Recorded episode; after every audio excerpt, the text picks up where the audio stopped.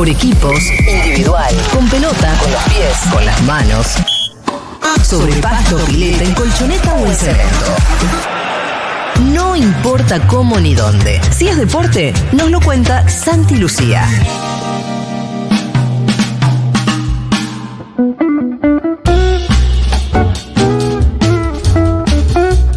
Santi Lucía, ¿qué tal? Bien, en cada carnaval siento la obligación casi moral de, por lo menos, eh, repasar brevemente, en este caso, la, la anécdota preferida mía del fútbol y de los carnavales, que es la del Chapulín Romario, un Oh, extraordinario futbolista brasileño que brilló con la camiseta del Barcelona. Y algunos se estarán preguntando, bueno, ¿y, y qué tiene que ver con el carnaval? Bueno, de- desde el punto de vista identitario, para los brasileños, el carnaval tiene una Todo. significación muy importante en, Sí, claro. en su vida, en su desarrollo, en su cotidiano, distinto a las de otra parte del mundo, pero todo obviamente muy potenciado por una celebración que es muy, muy particular, muy explícita, muy estridente. Eh, Romario, década del 90, brillaba con la camiseta del Barcelona, la figura, el goleador evidentemente del momento, dirigía aquel equipo del Barcelona Johan Cruyff, uno de los iluminados en la historia del fútbol, uno de los tipos que desde el punto de vista de, de dejar huella, de hacer una escuela, habrá sido de los más importantes de la historia del fútbol. Cruyff dirige al Chapulín Romario en el Barcelona. Previo a los carnavales, se acerca el brasileño a Johan Cruyff y le dice que se vienen los carnavales en Río, que tiene la intención de pedirle una semana porque se quiere ir a, celebrar el carnaval a, Río de Janeiro. La respuesta de Johan Cruyff, jugaba el Barcelona frente a los Asuna, es perfecto, yo te doy el permiso, pero el domingo contra Osasuna tenés que hacer eh, dos goles para ir al carnaval.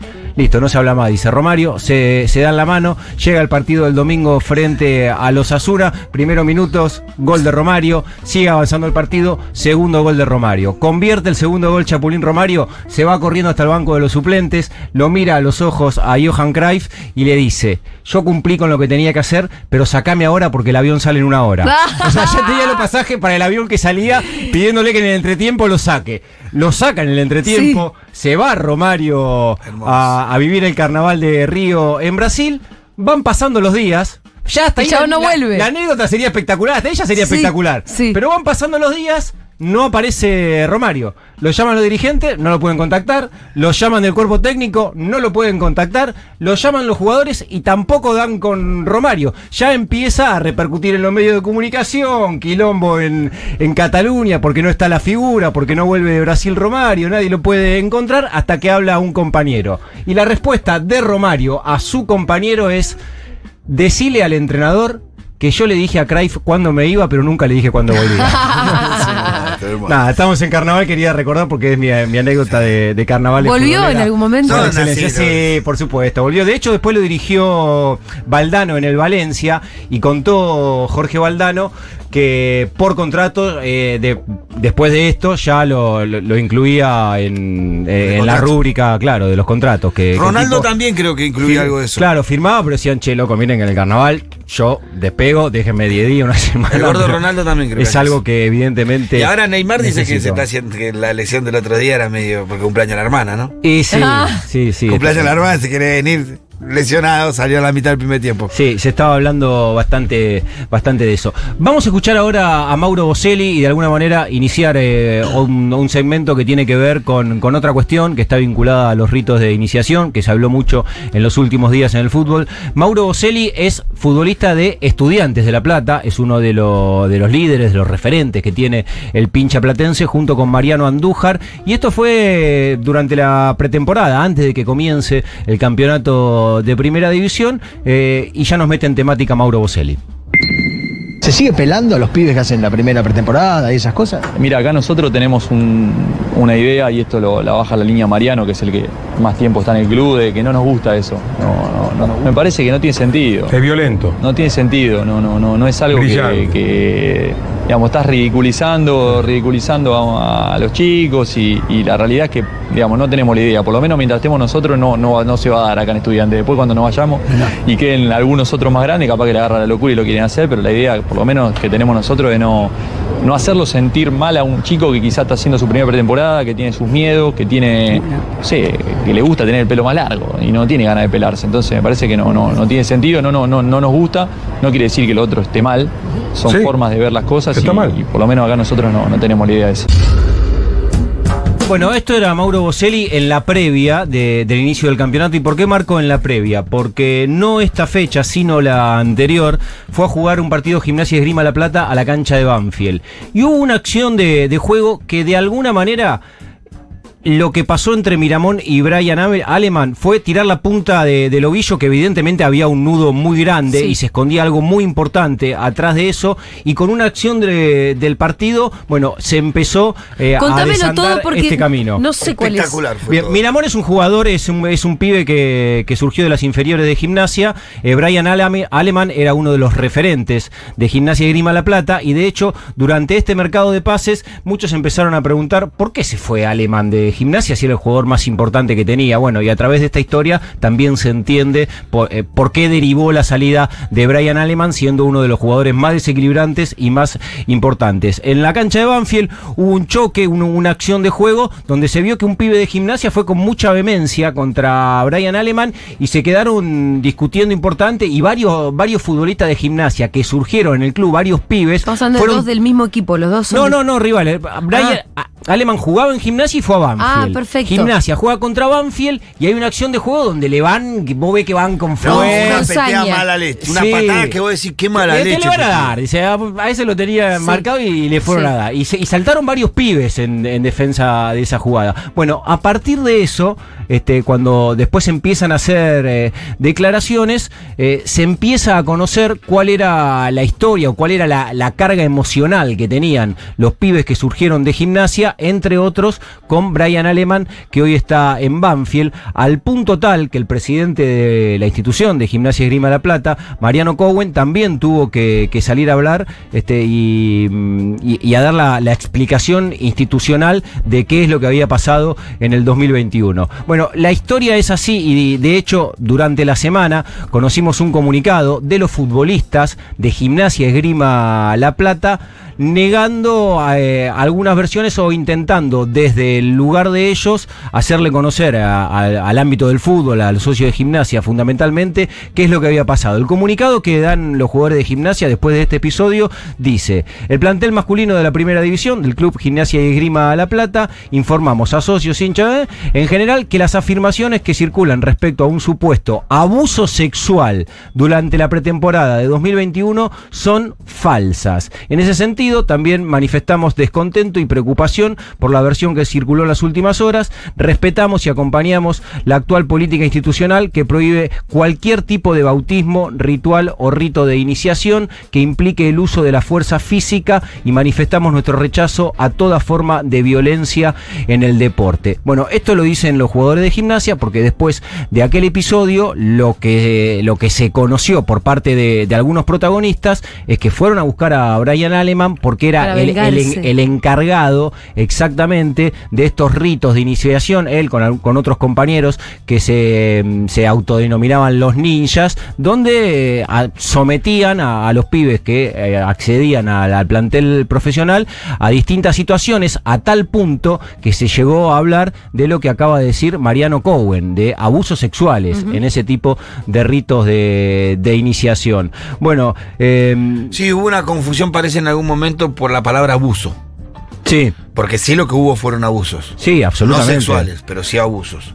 Bueno, ahí, ¿qué, qué más se sabe? No, que hay distintas versiones en relación a, qué tipo de, de abusos se, se produjeron. No todos los testimonios, este, inclusive de los pibes que fueron víctimas de ellos, van en el mismo sentido, pero sí, por supuesto, que pone sobre la superficie este, un, un tema que está vinculado a, la violencia física en el deporte, en un momento eh, determinante, en que, que impulsa la carrera de, un jugador o que lo puede someter a que salga de- de la actividad. Digo, el momento donde accedes o no al plantel profesional es el decisivo, es do- donde sabes si esa va a ser tu, tu profesión, tu carrera, tu futuro, o si probablemente te, te tengas que dedicar a otra cosa. Y en ese tránsito es donde suceden este tipo de, de ritos de iniciación con pibes que tienen entre los 16 y 18 años. Sí, comúnmente es la primera pretemporada. Habitualmente sucede en la primera tempo- pretemporada que hacen los planteles, por eso traía los... Todos, ca- casi todos hacen eh, la iniciación, o sea, lo más común de ver es la pela, el, el hecho de pelar o cortarle de una manera extraña el pelo a los chicos. Sí, que eso en realidad lo que te dicen los jugadores, que eso es lo que se ve, o sea, lo que vemos nosotros, porque Lo están en ves. y le sacan la foto, pero atrás, atrás de esas de situaciones, sí, sí, inclusive también abusos y situaciones eh, eh, ba- bastante comprometidas y delicadas. Eh, Germán Bellis es un periodista que hizo una, una nota interesante en relación a lo que fue sucediendo y voy a recoger de, de una nota que hizo el turco Bellisi de dos testimonios de exjugadores que, que siempre eh, está bueno este, escucharlos. Ahora, perdón, Santi, Sí. los abusos que, que salieron a la luz en estos días son específicamente en el club Gimnasia. En Gimnasia y Grima La Plata, sí, Pero se conoce que es una práctica extendida, ni siquiera solo en el fútbol, sobre todo en el rugby. No, no, no, no, por supuesto. En eh, ca- cada uno de los deportes. Pero capaz hay clubes que lo tienen más cuidado disciplinas. y Sí, hay absolutamente. algunos clubes que dejan... Y que y sí, que muchas veces depende en realidad de, de los planteles y de quienes son los líderes Claro. y los referentes de los planteles Sí, sí, en como ese en un momento. curso de la escuela, tenés un líder natural que, negativo y, y todo se pone oscuro. Absolutamente, en los planteles pasa algo parecido. Eh, Daniel Vega fue un reconocido jugador de Platense, de lo más importante del Calamar en, en los últimos 20 años. También jugó con la camiseta de Huracán, bueno, con un, con un recorrido importante en el fútbol. Y él cuenta: Formé parte de un plantel que tenía esa idea de cortar el pelo y yo no quería. Una noche en la pretemporada quisieron raparme. Intentaron arrastrarme por la fuerza a la habitación donde estaban haciendo este rito y ahí opté por ponerme duro, en tratar de hacerme respetar.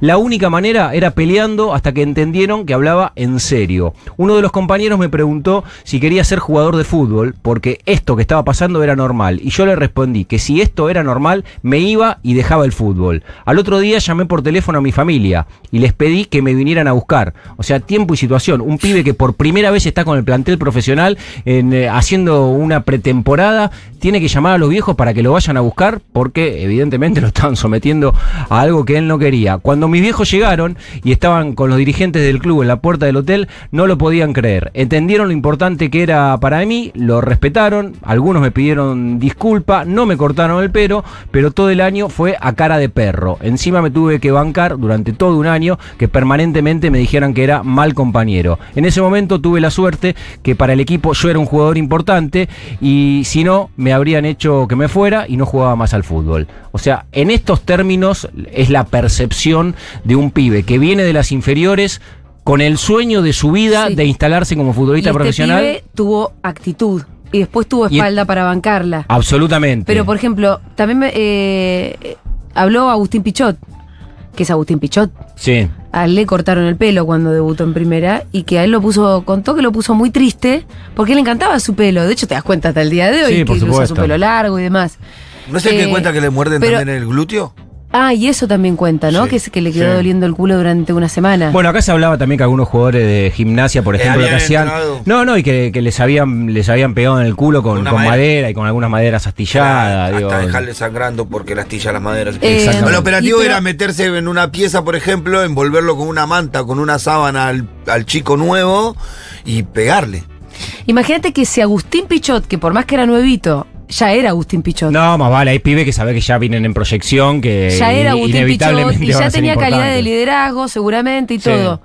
Se la tuvo que bancar, todos se la tienen que bancar. Sí, Y la actitud de este es rara. sí, pero afortunadamente en algunos planteles, bueno, ya en gimnasia tomó un rol institucional al punto de que a los jugadores que estaban a- al frente de, de ese grupo los separaron, lo- los transfirieron y ya institucionalmente, por lo Está menos el club dice, bueno, acá esta, esta pelotudez se terminó. Eh, la declaración de estudiante eran previa al conocimiento Bueno, de hechos, ¿no? por eso digo que lo de estudiante, lo que escuchamos de Mauro Boselli fue antes que empiece el campeonato en enero. Son dos clubes de una misma ciudad, evidentemente. prende una alarma. eh, claro, pero el plantel de estudiantes, los jugadores saben muchísimas cosas que pasan en otro plantel que todavía Que por ahí no no son públicas. Y ya estaban avisando, tanto Boselli como Mariano Andújar, Que con la decisión de, de parar con el tema de los bautismos, que Y en el club al lado, en la los decisión de decirlo había- públicamente. Absolutamente. Porque hay una decisión ahí de Y porque eso también genera contagio ¿no? en otros clubes y también la, la No, yo- para yo- otros pibes. Yo creo que esto no le deja lugar más a estas cosas. Eh, creo que es una conquista del feminismo. Probablemente, Sí, probablemente. tenga mucho que ver. Sí, Bastante sí. indirectamente, pero, una estrella, que pero, es así, sí. pero escúchame, tiene que ver igual con que se empiece a poner en cuestión este tipo de prácticas que son recontra patriarcales, machirulas, donde además se hacen daño entre ustedes, porque acá no tenemos Sí. nada que ver nosotras, pero se hacen daño entre ustedes con, con demostraciones de eso, de macho alfa que, que son horrorosas. Y que en la medida en la que las ponemos a poner, las, empezamos a poner en cuestión desde el feminismo, bueno, les hacemos un favor. Absolutamente. ¿No? Y, y creo que sí, que tuvo mucho que ver. Y tomo lo que decís, Julia, para, para ir a, a otro tema también importante que estuvo en la semana. Y que esto que vos decís con otras palabras, casi que lo describió Jorge Valdano. Alguno lo habrá escuchado, que Jakub Janto, un futbolista de 27 años, hizo pública su homosexualidad a través de redes sociales. Presentó un video, un jugador checo, donde dijo: Soy homosexual, no quiero esconderme por más tiempo. Reivindica su deseo de, vivir en, libertad, sin temores, sin prejuicios, sin violencia. Es un pibe que jugó en el Getafe, que eh, pasó por la Sampdoria de Italia, que hoy está en el Sparta Pla- Praga, que tiene más de 40 partidos con la camiseta de la selección checa. Con esto quiere decir que es un jugador evidentemente de relevancia y presentó este video en redes sociales que tuvo una repercusión importante en el mundo del fútbol hasta que Jorge Valdano creo que da en el punto que es bastante parecido a lo que acabas de decir vos, Julia. esta declaración y, y me avergüenzo por, por, por el fútbol, precisamente por lo que dijiste al, al comienzo. O sea, que sea uno de los primeros casos en el 2023 es para avergonzarse. Las mujeres nos han dado una auténtica lección. O sea, llegaron al, al fútbol mucho más desprejuiciadas que, que nosotros y hicieron un ejercicio de libertad desde el, desde el primer día. Pero que esto tenga que ser en estos días un acto de valentía, me parece denigrante para el fútbol. Nos tendría que avergonzar a todos los que estamos dentro de- del fútbol. Me saco el sombrero, me saco el sombrero. Bueno, gracias Valdano por Sí. el reconocimiento. Absolutamente, Me ¿no? pone muy orgullosa. Ahora, el otro día lo hablábamos con Fede. Qué raro, loco, que igual sea el primer futbolista en la historia del fútbol casi. No primero, ¿no? Hay otros, pero son Sí. poquísimos casos. Muy pocos, muy ¿Cómo se- pocos. se- solamente el, el patriarcado y el machismo inherente al fútbol lo explica? Sí, y eso también eh, me parece que encaja ¡Qué con, o- con- con otra situación, Julia, que mm, inclusive también nosotros, y a, y a mí me pasa con, con muchos compañeros, que recurrentemente lo, lo decimos cuando pensamos en los futbolistas, por el nivel de visibilidad que tienen, de, de protagonismo, decir, che, por ejemplo, en la Argentina nunca sucedió todavía esto, que un jugador pueda Ni hablar uno. libremente de su sexualidad siendo homosexual. No, nunca, no sucedió. Se conocen, obviamente, cast, pero ninguno decidió hacerlo públicamente. Nunca un dirigente de fútbol tampoco decidió hacerlo públicamente.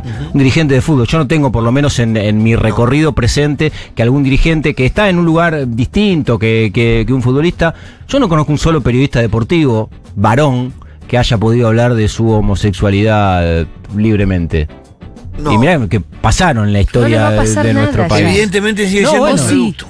Y no sé, No, la yo verdad que creo no que sé. todavía sigue siendo un reducto machista del fútbol. Sí, en todo. Pero evidentemente lo es, Pitu. Pero en la medida de que- Evidente, es, un- eh, es, es conservador y es hostil. Sí, la Es única hostil. manera es dando Con las diversidades es el, el fútbol masculino. Masculino, si- porque en el femenino es la cantidad de tortas. Eh, pero lo que acabamos de escuchar de, de Valdano es casi la antípoda el, el fútbol femenino como, como ámbito, como disciplina. Sí, sí, sí, pero sí. el fútbol masculino conservador, eh, sí, Sí, por muy difícil, supuesto. Hay una, una hostilidad eh, permanente. Y por eso no solamente esto está este, vinculado a, a los futbolistas. Cuando vas ampliando el radar, decís, che, loco, pero en, en- en el núcleo de los que forman eh, el fútbol o, o los distintos actores, este, jugadores, entrenadores, dirigentes, periodistas, nadie todavía. No.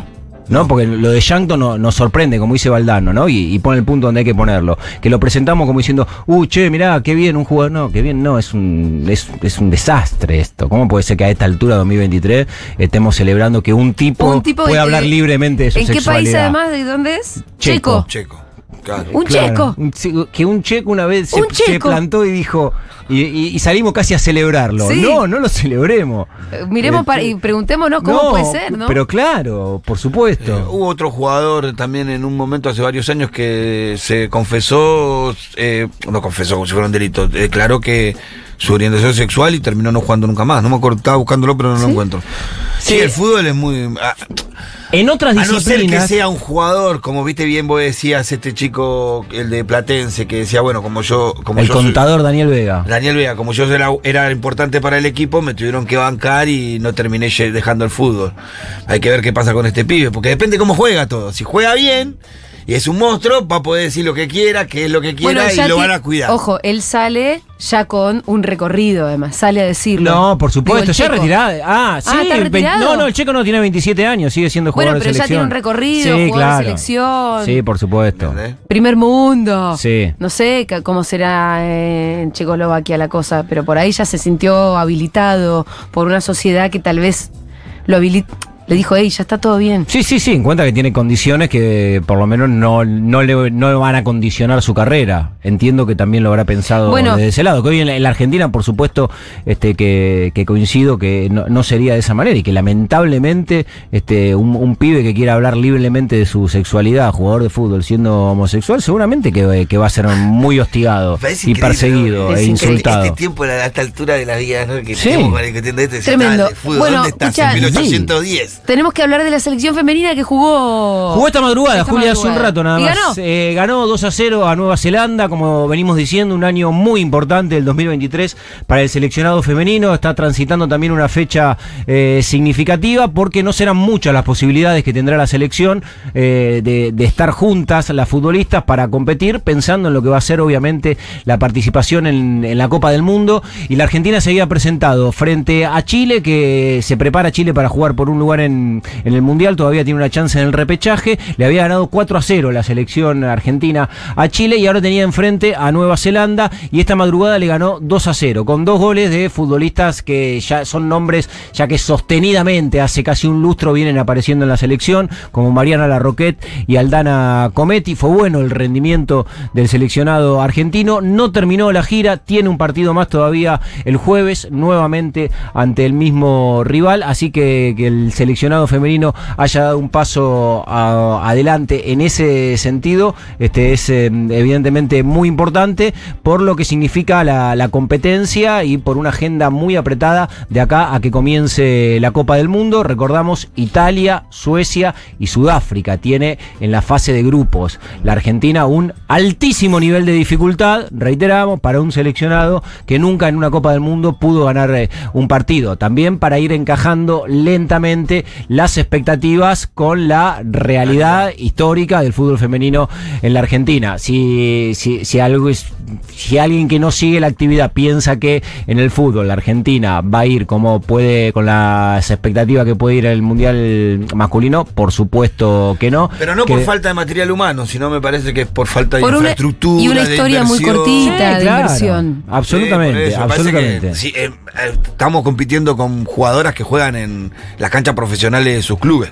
Sí. Hay- eh, aparte en países que les dan recursos hace muchos, muchos años. Sí, claro, por supuesto. Entonces, no Juan. tiene que ver con el recurso humano, sino con la inversión que hace el Argentina en su fútbol profesional femenino y toda la infraestructura y todo lo que ya sabemos. Ni hablar, Pitu, con realidades completamente distintas. Y lo último cortito, no sé si lo habrán visto, lo de Lionel Messi en su cuenta de Instagram, 423 millones de seguidores tiene Leo Messi. Eh, suele publicar todas cuestiones que están, o, o algún mega chivo como lo que se pueden imaginar Sí. que tiene Messi, o alguna foto institucional del Paris Saint Germain. O alguna con Antonella. Alguna con Antonella también y con los hijos. Lo que publicó estando en Barcelona, porque después de, del fin de semana le dieron unos días libres hasta el miércoles y se fue impresionante, divino, hermoso, en un momento. Sí, sí, es que era un gol para gritar. 3 a 3, partido cerrado, lo, lo venían castigando enojado desde sí. la prensa, Sí, algunos hinchas franceses y sobre la hora clavó un tiro libre hermoso. Pero bueno, lo cierto es que en su cuenta de Instagram hizo una publicación dedicada a la película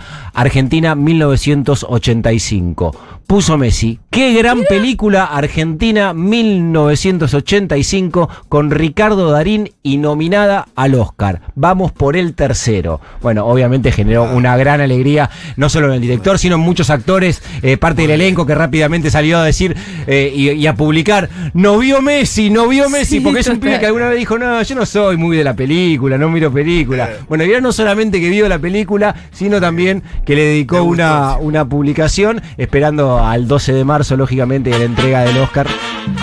Vamos. Che, no veo la publicación. Y anda en, Ah, las stories. en las stories, claro, en las ah, stories. estamos celebrando una story. No, nunca y bueno, y bueno. Eh, Buah. va. Vale, una historia en. ¿Sabes lo que, vale una historia en la. en De el- Messi y en de. el muro de Messi, vale. uno- unos manguitos de valor. Pero esa es genuina, ¿eh? Tiene, tiene una foto de Richard 24, Darín ahí en- 24 Le- es que le gustó la peli. Le gustó es la un peli, peliculón. pero claro que sí. Ey. Yo me siento muy en deuda porque la vio Messi y yo todavía no la vi. ¿Qué? Mira que tiene cosas que hacer Messi. Che, no, la, quiero ver en el cine. sé que está de Gomón todavía, pero. Eh, es importante porque esa película suscitó un debate al Pero interior de este sí. país, donde les recuerdo que a la derecha la película les rompió las pelotas y a quienes estamos a favor de los derechos humanos en general nos encantó la película. Sí, Eh, sí, sí, sí, sí, sí. Está bueno, por ahí Messi, por ahí no sabía tanto tampoco de esa historieta, ¿no? Y probablemente no. Y, por- Y aparte que Messi la ponga en una story debe generar que un montón de gente la vaya a ver. Ah, che, mirá, Sí, Messi eh, está en esta. a mí lo que me hubiese gustado de la publicación es ver el debate abajo. Claro. A ver si entraba Fernando Iglesias o alguno de esos energúmenos a decir, ah, pero es una película de los Cuca o alguna cosa Ah, así. sí, Sí. no, no, no, no creas, no, no, no sé, qué sé yo. Hace, la semana pasada fue a, a Rodrigo de por sí. Pero me gusta este. Messi más.